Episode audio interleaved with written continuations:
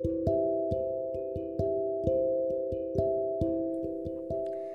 everyone. Welcome to today's Bible the podcast. I'm Sarah. I deliver to today's Bible verse for you. Come to me, all you who labor and are heavy burden, and I will give you rest. Amen. This is one of the famous verses. Jesus invites everyone. He says, Come to me and receive salvation. In the next verse, he says, Take my yoke upon you and learn from me. You can walk lightly. Jesus will carry the heavy burden you have.